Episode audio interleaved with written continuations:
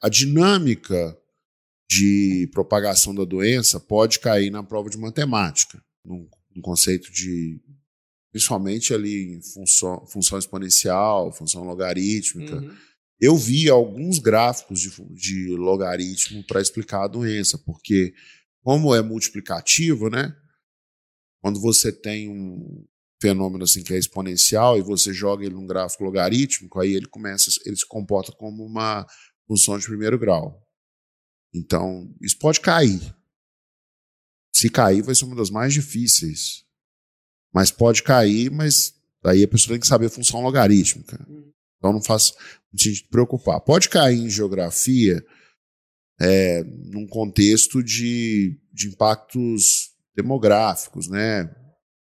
É, problemas econômicos, né? Pode cair em história também. É, pode cair impacto social na redação, né? E pode cair, como você falou, sobre o vírus na prova de biologia. Se cair sobre o. Esse pedaço é mais fácil de analisar. Se cair sobre o vírus. Vamos ver. Por que cairia sobre o vírus na prova de biologia se ninguém conhece o vírus direito? É.